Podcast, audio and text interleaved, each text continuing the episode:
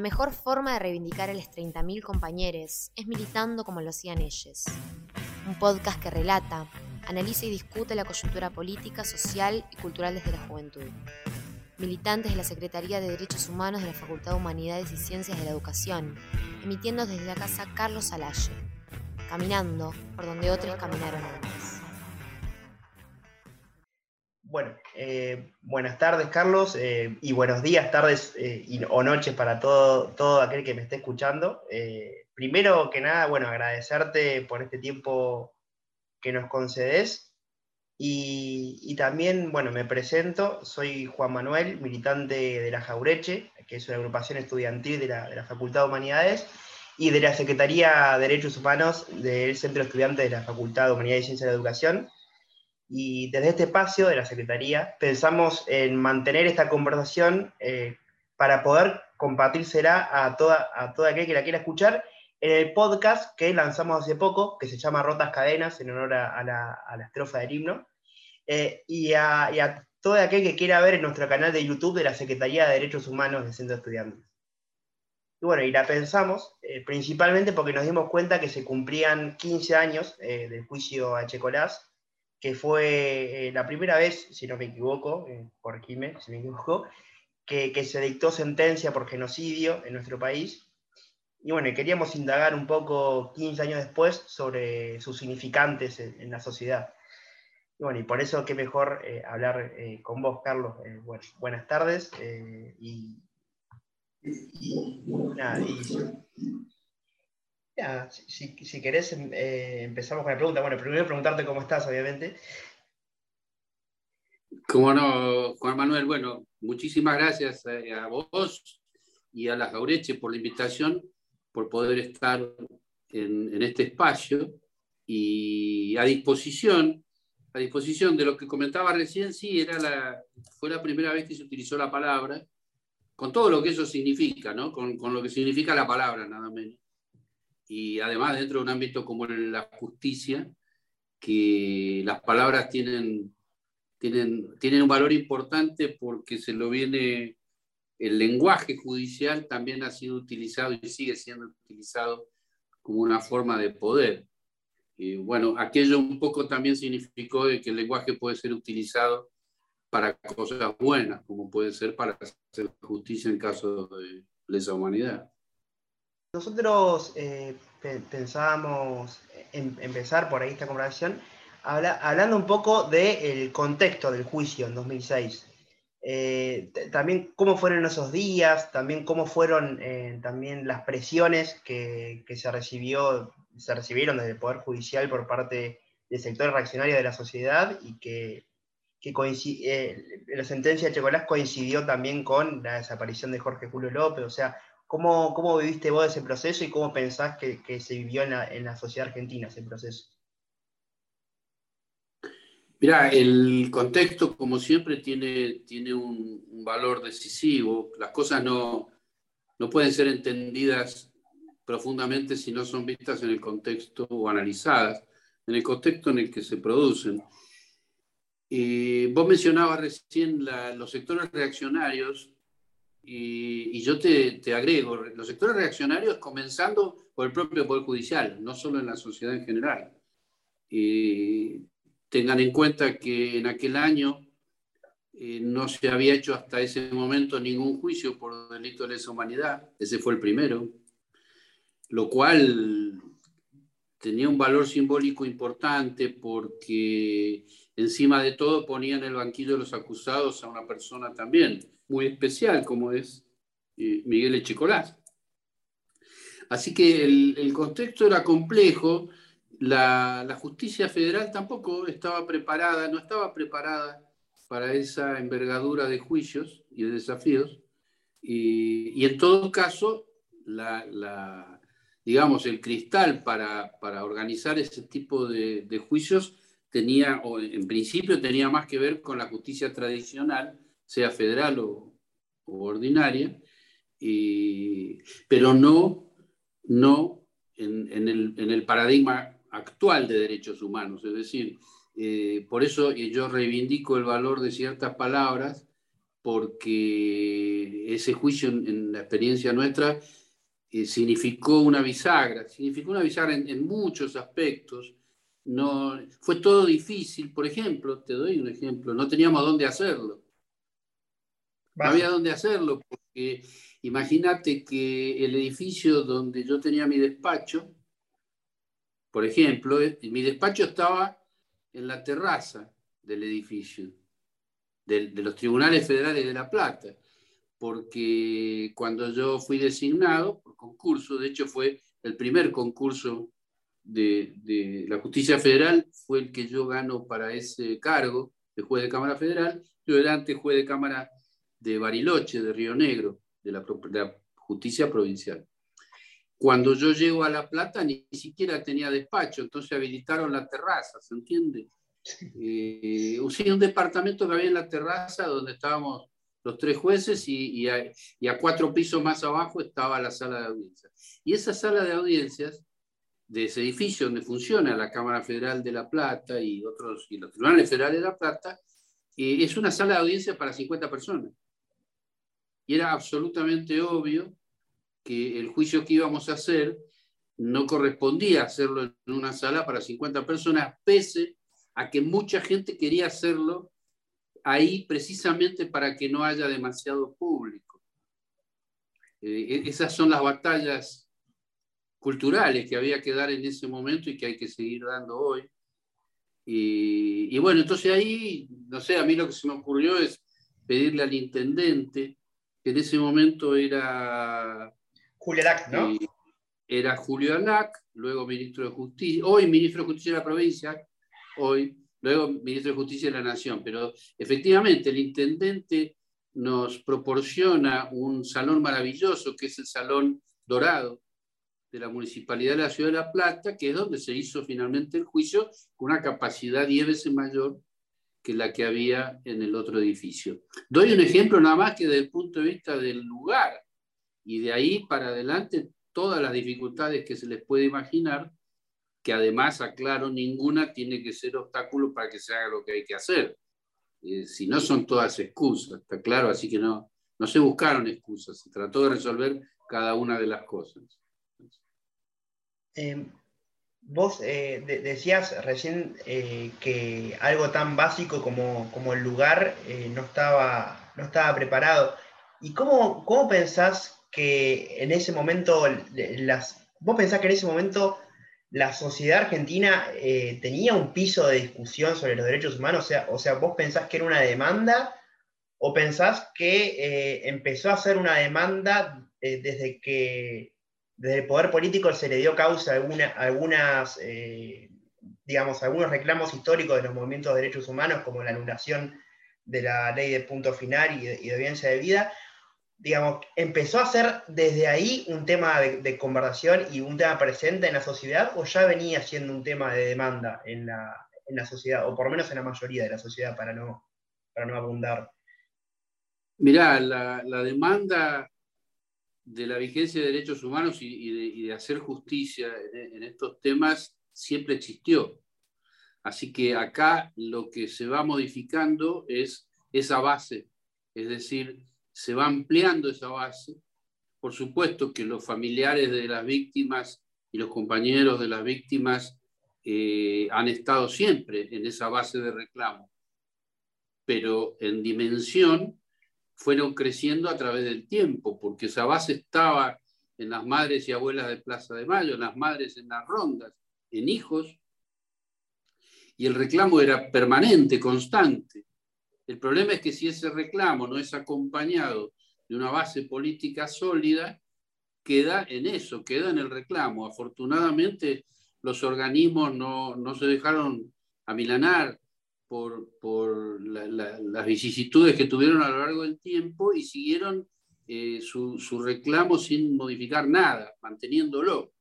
Eh, la diferencia es que si no se daba el contexto político adecuado, los juicios no se iban a producir nunca. Ustedes piensen que las dos leyes que vos mencionás, de obediencia a vida y punto final, fueron dictadas luego de un juicio que se hizo a las juntas. Y entonces ahí uno tiene que, tiene que, tirar agua fría en la cara para decir qué pasó. Es decir, cómo un país que logra hacer un juicio único, como fue el juicio de las juntas, y condenar a gente como Videla, Macera y Agosti, con qué sencillez luego deja todo en la nada, no solo a través de dos leyes de impunidad, sino además de los indultos que vinieron eh, posteriormente, poco tiempo después. De modo que eh, esa es la importancia del contexto político, porque ahora la gente que no lo vivió o no se acuerda, pues pasó hace muchos años, o no conoce los detalles, lo evalúa incorrectamente a mi entender. El juicio de la Junta fue muy importante, pero las leyes de obediencia de vida, punto final, y los indultos borraron los efectos principales de ese juicio, porque llevaron a la impunidad a los genocidas.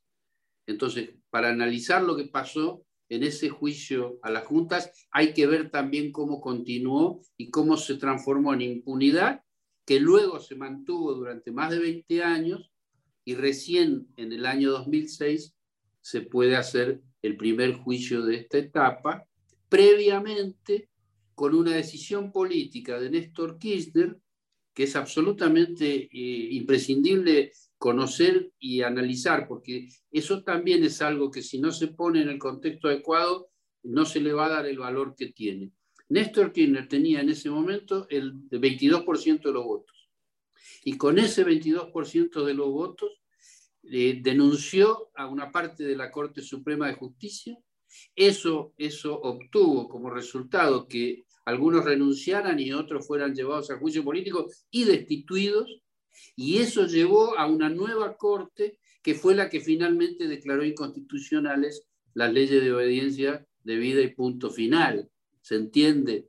Eh, ahí hubo una decisión política y la hubo con el 22% de votos.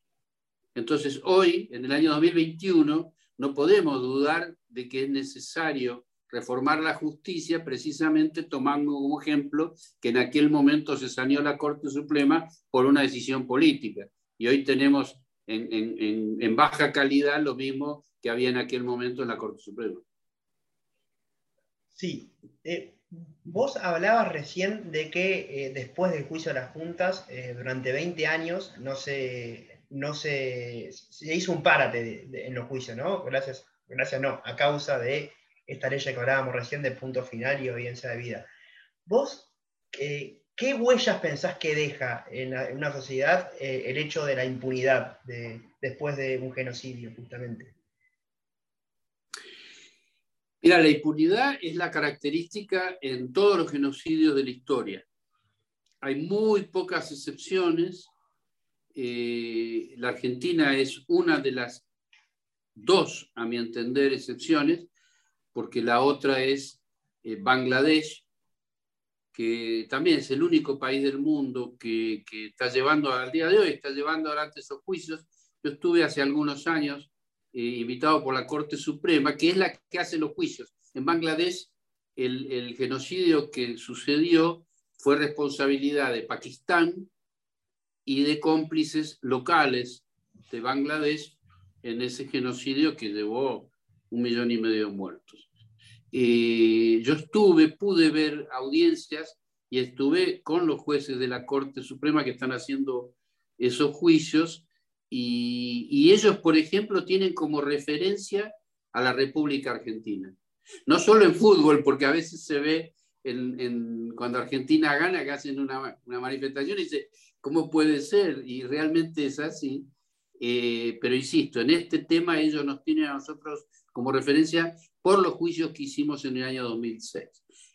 Eh, sacando esos pocos casos, eh, no se olviden que los demás tribunales del mundo que han juzgado alguna parte de los genocidios no son tribunales de los países donde tuvo lugar el genocidio. Estamos hablando Ruanda, estamos hablando la ex Yugoslavia, donde, donde hubo que constituir tribunales internacionales para juzgarlo. ¿Por qué? También por una cuestión muy interesante, donde sucede un genocidio, presupone, además de la, de la matanza tremenda de, de, una parte importante de la población, eh, implica un estado de cosas a nivel político y judicial que jamás va a favorecer el juzgamiento de quienes han cometido esos crímenes. Ahí está la dificultad principal. Y ahí está la importancia de que Argentina, insisto, con decisiones políticas concretas y en el contexto adecuado haya podido iniciar este proceso. Pero fíjate que con los años ese proceso se fue adormeciendo y hoy no podemos hablar del mismo ritmo de juicios que en el año 2006, por ejemplo, ¿no? ¿Y vos a qué atribuís ese adormecimiento de, de los juicios? Es una suma de factores. En primer lugar, al, al, núcleo conservador y reaccionario del propio Poder Judicial de la Argentina, en este caso federal. Eh, que insisto, desde el primer momento hay una parte de los jueces y fiscales que no tenían voluntad ni convicción de que estos juicios había que hacerlos. En segundo lugar, porque eh, juega mucho el contexto político, por supuesto, porque te imaginás que los cuatro años de Mauricio Macri significaron un, descenso abrupto, pero descenso abrupto que ayudó el contexto político de, de, Mauricio Macri, que él representa el mismo sector que fue el que llevó adelante los genocidios, ¿entiende? Podrá haber un cambio generacional, pero ideológicamente es exactamente el mismo sector Mira, una anécdota, el, el, primer golpe de Estado que hubo en la Argentina, nos vamos más atrás, vamos a 1930, eh, es un golpe de Estado que derroca a Hipólito Yrigoyen, y cuando esto sucede, que fue el 6 de septiembre de 1930, cuatro días después, la Corte Suprema lo convalida ese golpe de Estado, la, Corte Suprema de la Argentina. Y esa Corte Suprema, previamente a convalidar el golpe de Estado, le pide su dictamen como siempre sucede, al Procurador General de la Nación. ¿Y sabés, Juan, cómo se llamaba el Procurador General de la Nación que convalida el primer golpe de Estado? Horacio Rodríguez Larreta. De modo que eh, un poco esto está reflejando lo que yo quiero señalar. los golpes de Estado, el genocidio, eh, siempre fueron llevados adelante por la extrema derecha, que sigue siendo exactamente la misma. Puede cambiar incluso la modalidad, porque nosotros con los cuatro años de Mauricio Macri, la tragedia que se vivió esos cuatro años no fue con la metodología de los golpes de Estado militares tradicionales. Entonces, reemplazaron eso por la mesa judicial, las persecuciones, las prisiones preventivas, eh, que es lo que se conoce como lawfare, de modo que lo que ha cambiado es la metodología, pero los intereses son exactamente iguales. Son los intereses del poder, hay una injerencia directa, directa de Estados Unidos, como ha sucedido en, el siglo XX en distintos países de la región, eh, y lo que van haciendo es modificando la metodología por una cuestión de, de ayornamiento, es decir, adaptarse a, los cambios que se van produciendo en el mundo. Pero insisto, los intereses son los mismos, los métodos se van modificando.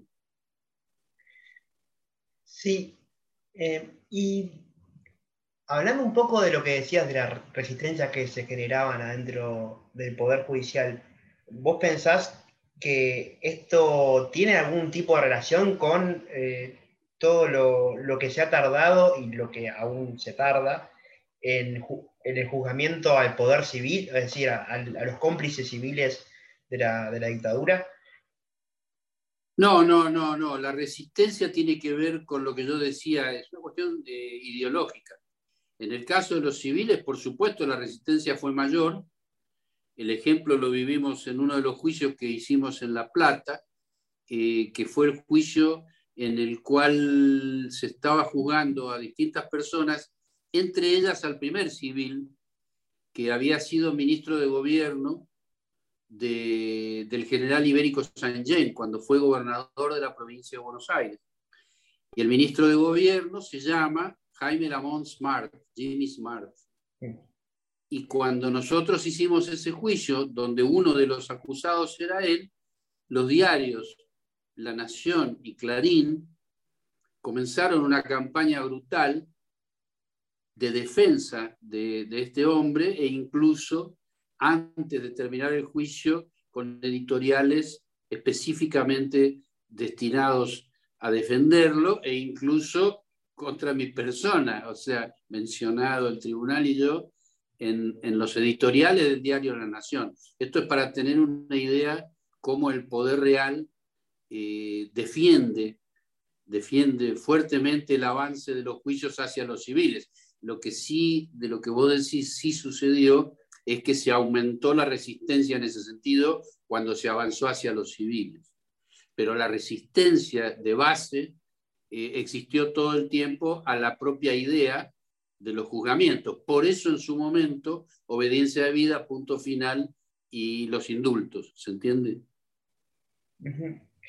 ¿Y por qué pensás que, eh, digamos, desde, una parte de la sociedad por lo menos eh, se tiene en claro que los perpetradores del genocidio fueron los militares, fueron las Fuerzas Armadas?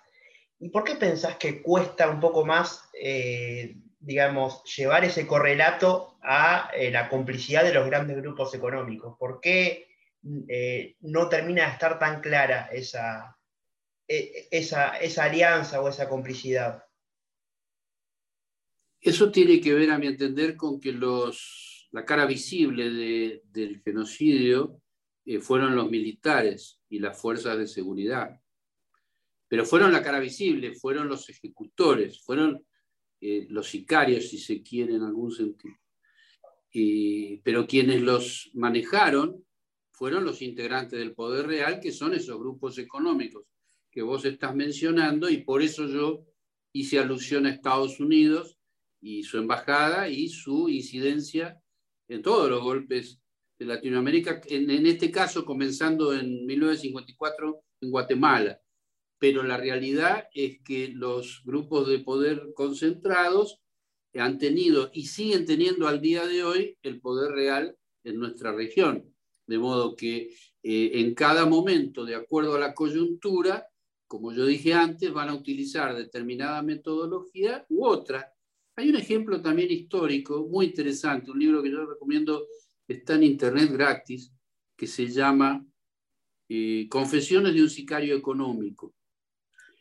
Eh, el autor es John Perkins y, es literalmente la confesión de un sicario económico que en aquellos años 50, 60 trabajaba para los Estados Unidos tratando de convencer a, los mandatarios de nuestra región eh, que adoptaran toda la, metodología económica, todos los planes económicos de, lo que se llamó la Escuela de Chicago de Milton Friedman.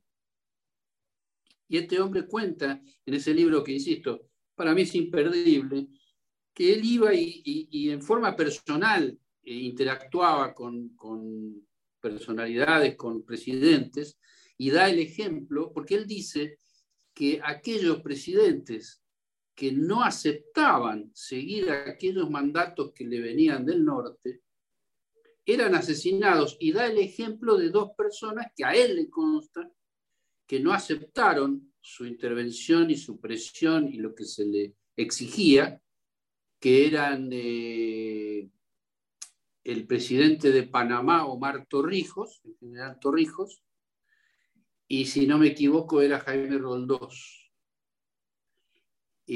ambos fueron asesinados según cuenta John Perkins. Eh, de modo que esta influencia, lo que pudo haber cambiado en la metodología, a lo largo del tiempo, pero, pero uno no tiene que centrarse solamente en, la metodología, que insisto, en, lo que, en la etapa que vos planteás, fue a través de los, eh, fue a través de los eh, militares y de la fuerza de seguridad, porque la metodología era secuestro, tortura, desaparición y muerte. Saltando las épocas, en el gobierno de Mauricio Macri, e incluso el saqueo fue mayor, porque el saqueo y fuga de dinero fue, fue inédito en la historia argentina, eh, pero fue logrado a través de la manipulación, a través precisamente de, de, esa mesa judicial y las persecuciones que yo comentaba antes. ¿Se entiende? Y Respecto puntualmente eh, a, la sentencia por genocidio, ¿cuáles fueron los argumentos para poder er, eh, realizar esta sentencia por primera vez? Para realizar esa caracterización. Mira, ahí había una dificultad en, mi análisis que tenía que ver con eh, que podía ponerse en riesgo la propia sentencia si la condena era por genocidio, o sea, por el delito internacional de genocidio. Primero porque no estaba tipificado nuestro derecho, por lo tanto iba a ser seguramente una cuestión a, a, discutir porque la iban a atacar, iban a atacar cualquier sentencia condenatoria, pero si además tenía este ingrediente, la podía poner más en riesgo. Ese es el análisis que yo hice junto con los colegas y llegamos a la conclusión de que, por un lado, eh, arribar a una condena por el delito internacional de genocidio aplicando la Convención Internacional sobre Genocidio, que, insisto, no está tipificada en nuestro país como delito, eh, significaba un riesgo. Pero no poner que había sucedido un genocidio era una brutalidad que no estábamos dispuestos a, cometer. Es decir, no, los, tres, los tres estábamos absolutamente convencidos que en Argentina hubo un genocidio. Las partes querellantes reclamaban que se aplique la idea de genocidio y, era una, una necesidad, a nuestro entender, una necesidad de justicia que se le llame las cosas por su nombre. Entonces, lo que yo encontré, por lo menos en mi voto, que fue el voto de, inicio, digamos, de la sentencia, eh, fue tipificar cada uno de los hechos por los cuales condenábamos a Miguel Echecolás en eh, los delitos tradicionales del Código Penal. Privación legal de la libertad, torturas, muerte, etc. Y todo eso señalar que se había producido en el marco del genocidio que tuvo lugar en la República Argentina entre 1976 y 1983. Esa fue la fórmula que nosotros encontramos, que yo encontré en, en el voto, como para llamar las cosas por su nombre, pero sin poner en riesgo la sentencia. Y el tiempo nos dio la razón porque esa sentencia fue confirmada en todas las instancias, incluida la Corte Suprema, con un detalle interesante. Eh, yo cuando hice el voto propuse condenar por, a reclusión perpetua, no a prisión perpetua, sino a reclusión perpetua, que es una pena que prácticamente está descartada en nuestro país, porque ya la Corte Suprema tiene dicho que es lo mismo que la prisión perpetua. Pero desde el punto de vista del lenguaje, de lo simbólico, no es lo mismo. Podrá ser el mismo tiempo que pase en prisión, pero no es lo mismo eh, porque nuestro Código Penal, por lo menos en la letra, seguía mencionando como el delito más grave, de condena más grave, la reclusión perpetua. Bueno, así fue que se lo denominó y se lo condenó a reclusión perpetua. Lo mismo sucedió en el juicio siguiente al sacerdote von Bernich, que también fue condenado a reclusión perpetua. Son los dos casos iniciales que fueron confirmados por la Corte Suprema, Juan. Y profundizando un poco más eh, en el concepto eh, de genocidio, justamente, en tu opinión, ¿qué implica eh, en, la sociedad y en, las huellas que deja vivir en un país donde se cometieron dos genocidios? Porque hubo un genocidio fundante, que fue el de la campaña, la mal llamada campaña de desierto, y después hubo un segundo genocidio que de hecho reivindicaba directamente en su nombre eh, el, primer genocidio, porque se llamaba Proceso de Reorganización Nacional, y la Organización Nacional había sido eh, eh, dejando millares de muertos entre los pueblos originarios. Para vos, ¿qué, ¿qué, huellas deja en la sociedad respecto al disciplinamiento, por ejemplo, o respecto al miedo de las otredades, digamos? Mira, es una, es una herida cultural eh, inconmensurable, es imposible de medir, porque vos estás hablando del genocidio fundante de los pueblos originarios y hace muy, muy pocas semanas escuché a Miguel Pichetto reivindicar a, Roca. Otra cosa, perdón, pero sin olvidar también que, el, Estado argentino... Eh, fue masacrador junto a otra, junto a Brasil y junto a Uruguay del pueblo paraguayo. O sea, podemos decir que hubo tres genocidios eh, en, Argentina que perpetró el Estado. Sí, más, por supuesto, eh, eh, eso es más allá de, técnicamente cómo se lo podía encuadrar o no. Yo, yo, creo que encuadra perfectamente en la convención, más allá de que, por supuesto, en los dos casos que vos mencionás, anteriores al juicio que hicimos, eh, todavía no se había firmado la Convención Internacional sobre Genocidio. Pero el concepto sí, el concepto eh, es perfectamente aplicable porque el genocidio significa la destrucción total o parcial de distintos grupos, del grupo nacional, etc. Eh, pero yo creo que el mensaje, por tu pregunta, el mensaje es muy profundo porque en el caso de los pueblos originarios eh, siguió vigente a lo largo de los siglos. Al día de hoy hay en provincias argentinas se puede ver eh, la vigencia de esa huella. Hoy, mientras estamos hablando en la Patagonia, con, la estigmatización de los mapuches, es algo que no, no entra en la cabeza y sin embargo está sucediendo hoy. Eh, no hablemos que, por supuesto, durante el gobierno de Mauricio Macri esto sucedía con otro nivel de violencia. No podemos olvidar lo que sucedió con Santiago Maldonado, con Rafael Nahuel, que además eh, fue, fue muy explícito. No me refiero solamente a la muerte, me refiero el contexto y lo que sucedió después, la reivindicación de eso en el caso, por ejemplo, bueno, de, Santiago Maldonado, la, demonización que se hizo de él y se sigue haciendo en los sectores de la, derecha argentina es realmente repudiable, es, impresionante. Y lo mismo con Rafael Nahuel, estamos hablando de una persona asesinada por la espalda, y, escuchar hablar a Patricia Bullrich de la muerte de Rafael Nahuel es como muy fuerte. En el mismo sentido, Gabriela Michetti, en ese momento vicepresidente de la Nación, hablar de cómo venían con lanzas, por ejemplo, cuando se le preguntó qué armas, dijo lanzas, y Patricia Bullrich decía armas sofisticadas que arrancaban árboles de raíz.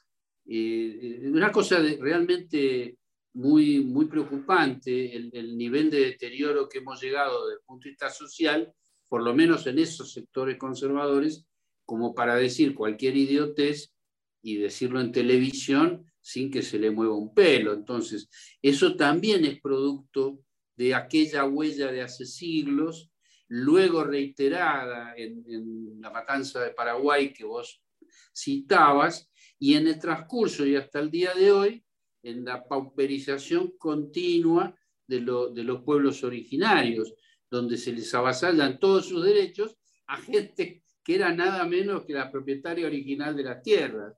Por lo tanto, eso es una deuda eh, tremenda que hay y también yo creo que, esa que mantener esa deuda tiene que ver con aquella huella cultural que deja siempre el genocidio, que deja siempre la violencia extrema, eh, eh, penetra en el inconsciente colectivo de una manera sorprendente. Bueno, ya quizás para, ir cerrando, se me ocurren dos o tres preguntas más para no, no, quitarte tanto tiempo, quizás.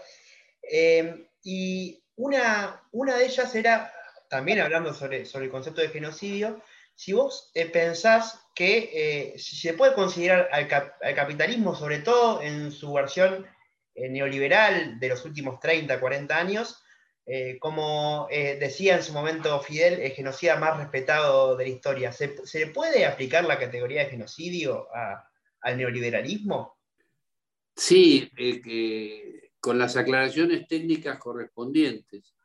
Eh, el neoliberalismo, las consecuencias, una de las consecuencias más tremendas del neoliberalismo, se puede comparar con eh, la definición técnica de genocidio, porque termina eliminando un sector de la sociedad. Eh, y yo quiero recordar que para que haya un genocidio no hace falta que muera un millón de personas. Se trata de un plan de exterminio. El genocidio provocado por la dictadura cívico-militar en la República Argentina eh, con la consecuencia de, la desaparición, de la destrucción de, un grupo social, de, un grupo nacional, eh, se puede perfectamente comparar con los efectos del neoliberalismo, y no solo en nuestro país, sino en cualquier país en el cual esa doctrina económica termina sacrificando una parte de la población. Es decir, todas aquellas personas que terminan o muertas o gravemente heridas o, con vidas desastrosas como víctimas de, ese modelo neoliberal, perfectamente pueden encuadrar en el concepto de genocidio, con las salvedades del caso, te repito, porque eh, es un tema muy discutido eh, incluso con, alguna clase de, de, monopolio en ese sentido, porque parecería que si no mueren 6 millones de personas, como fue en el holocausto, eh, o un millón de personas como en Ruanda, entonces no hay genocidio. Y no es así. Hay que ampliar un poco el horizonte en el análisis del concepto mismo de genocidio, que, insisto, para mí tiene como núcleo la destrucción total o parcial de un grupo nacional o por razones étnicas, religiosas o de cualquier índole. Esa es la definición técnica de genocidio. Por lo tanto, no veo por qué no, si una doctrina económica termina sacrificando un sector de la población, ¿por qué no vamos a decir que es un genocidio? Eh, recordaba recién a partir de lo que decías, una frase de un pensador, no puedo acordar exactamente cuál era ahora, pero que dijo que el, la Shoah, el, holocausto, fue en realidad una sola muerte, pero seis millones de veces. Me acordaba porque me, decías que, no. Eh, absolutamente de acuerdo, por eso eh, incluso, eh, pero yo lo pongo textualmente explicado esto en la sentencia de Chicolás, donde hago la explicación de por qué voy a usar la palabra genocidio, sobre todo eh, porque no, no, es una competencia de quién mató más. No, no es válida la comparación con el holocausto, ni es válida con Ruanda, porque no es una cuestión numérica. El genocidio tiene que ver con una metodología de exterminio, que de hecho, si no llega a matar a 6 millones de personas, no quiere decir que no sea genocidio. Y esto es algo que también hay que hay que poder eh, incorporarlo como concepto. Y te agrego otra cosa, luego de ese fallo, eh, con esa caracterización, eh, un especialista muy importante en nuestro país y, del exterior, que es Daniel Feierstein, en uno de los libros, en este caso es un libro posterior a la sentencia, sentencia con la que él estuvo absolutamente de acuerdo desde el punto de vista teórico en la caracterización que yo hacía del genocidio, como exterminio del Grupo Nacional me refiero.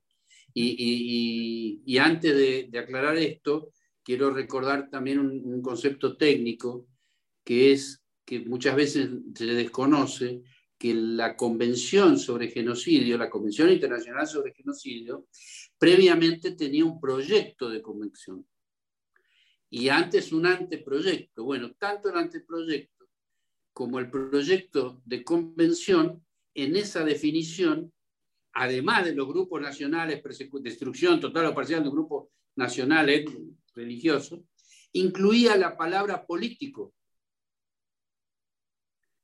Cuando la convención se termina sancionando y, firmando, eh, la principal injerencia para sacar la palabra político fue nada menos que de José Stalin, que fue quien, quien más presionó para que la convención no incluyera la palabra persecución o destrucción de un grupo político. Eh, volviendo ahora a Daniel Feyerstein, él elabora un concepto magnífico que pone en, juego en ese libro, eh, que es el de eh, genocidio reorganizacional. Es decir, es un tipo de genocidio destinado a, como metodología y como fin a la reorganización de, la sociedad. De hecho, por eso se llama precisamente el proceso de genocida, se llama proceso de reorganización nacional. Y ahí entonces Daniel Feyerstein elabora este concepto, insisto, excelente descripción del genocidio reorganizacional.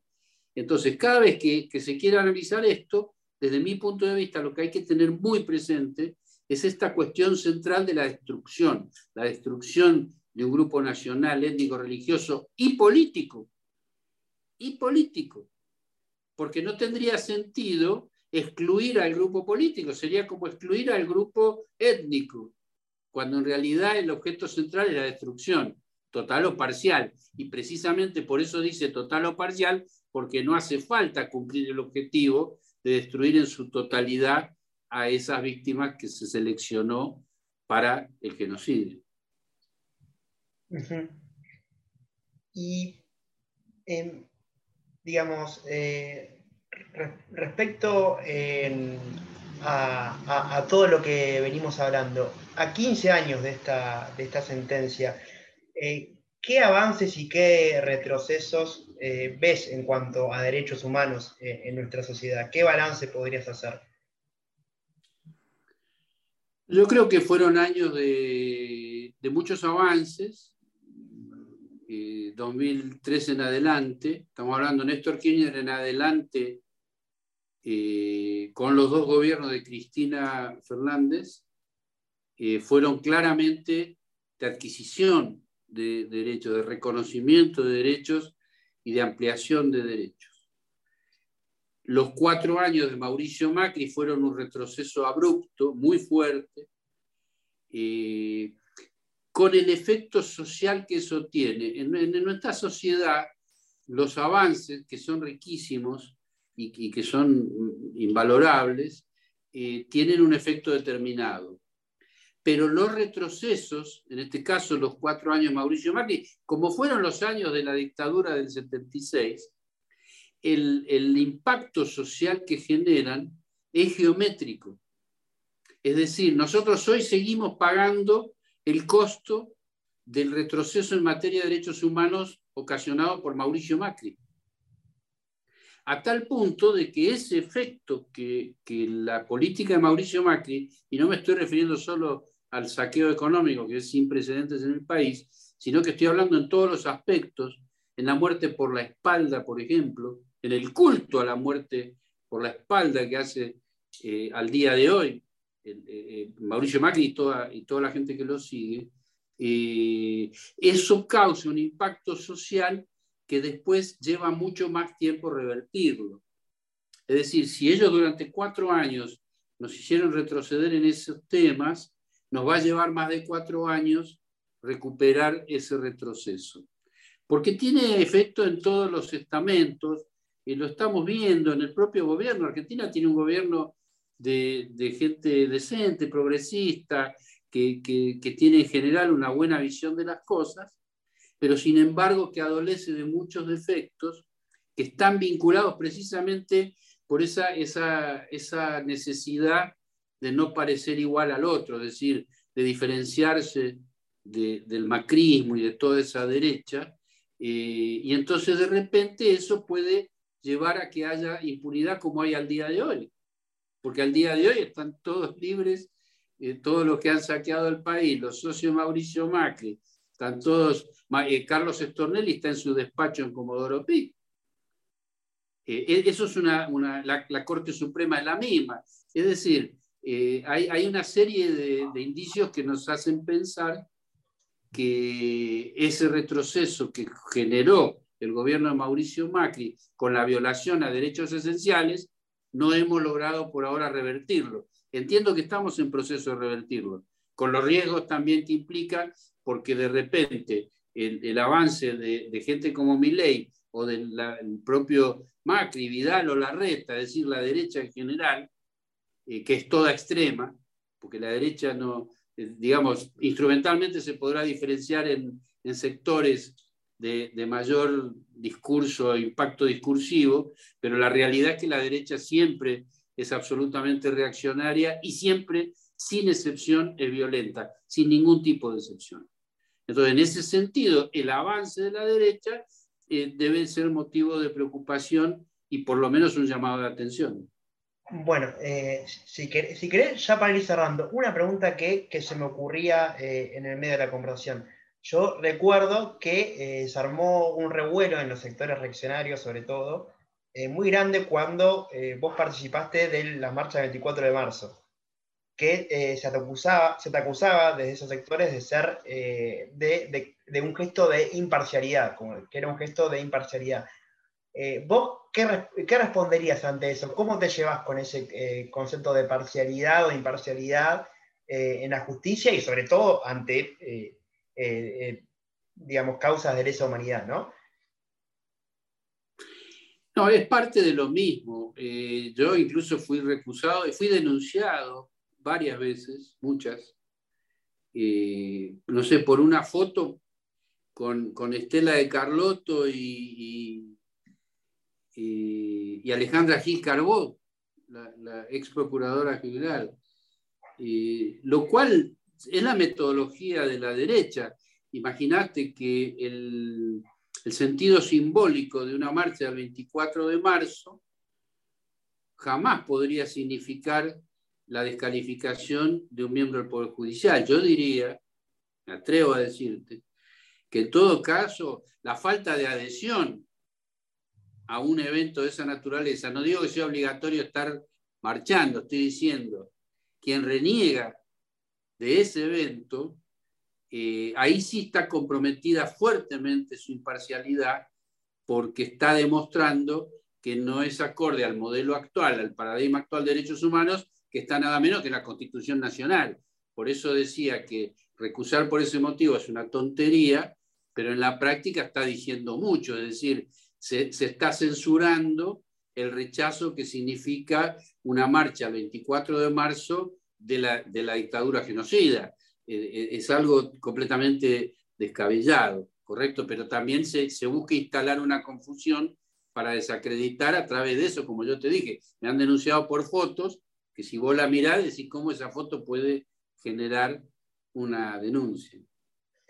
Sí, y bueno, ahora sí prometo que para cerrar, eh, ¿cómo, ¿cómo, pensás respecto a esto que decías de los discursos que están resurgiendo? Eh, que muchos de esos discursos llevan hacia la teoría de la llamada teoría de los dos demonios. ¿Vos cómo pensás que se combate culturalmente a esa, a esa teoría de los dos demonios? Por ejemplo, muchos y muchas de nosotros que estamos en la Facultad de Humanidades estudiamos para ser profesores y estar en una aula eh, secundaria.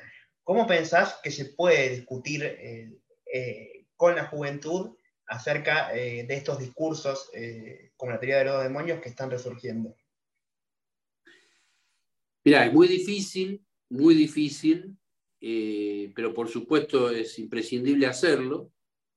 Eh, yo en lo personal creo que los discursos actuales de la derecha no son eh, respecto de los dos demonios, sino de uno, porque ellos, para ellos hay un solo demonio, que es la subversión marxista, el kirchnerismo, es decir, son, son todos el mismo demonio. Ellos no aceptan como demonio los genocidas. Eh, pero sí, por supuesto, hay un sector que, como no se anima a decir que el único demonio es, es el marxismo, es el kirchnerismo, es la izquierda, es el progresismo, entonces dicen, bueno, sí, a lo mejor hubo excesos, pero hay que pensar que hubo bombas que tiraron los, los subversivos, etc. Que es el discurso tradicional. Eh, yo volviendo a lo que preguntabas, a mí me parece que es un desafío muy grande pero sobre todo porque ese desafío no es, no es para resolverlo desde una sola disciplina, Juan.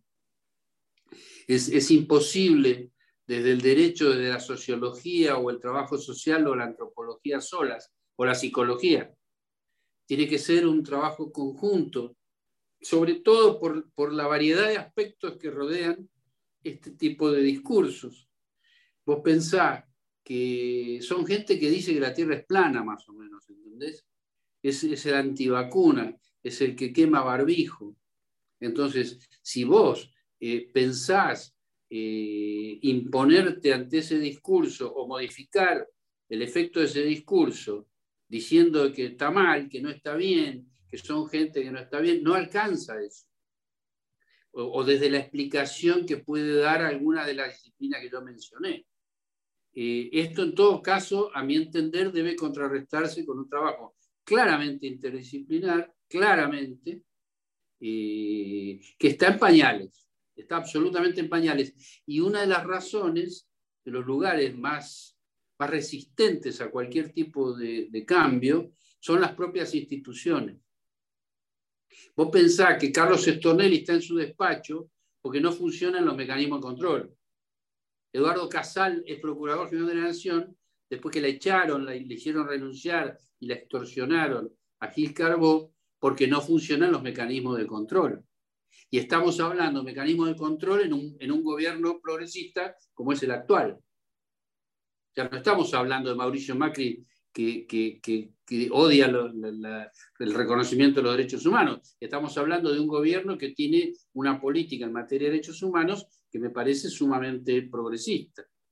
Entonces, eh, si ahí seguimos viendo la deficiencia en los sistemas de control, es porque aquello que hablábamos del genocidio de los 70, eh, más la actividad de los cuatro años de Mauricio Macri, han tenido un impacto institucional tan fuerte que las instituciones no están en condiciones de resolverlo.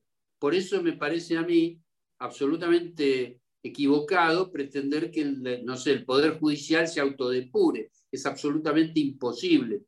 Por eso, por eso es necesario un abordaje interdisciplinar desde afuera para que cada una de esas instituciones pueda realmente instrumentar los mecanismos de control como para que quienes están dentro de la institución y no son respetuosos del paradigma de derechos humanos puedan ser rápidamente expulsados y para que los que vayan a ocupar esos puestos en el futuro sean seleccionados en base a los paradigmas de derechos humanos y no ningún otro paradigma.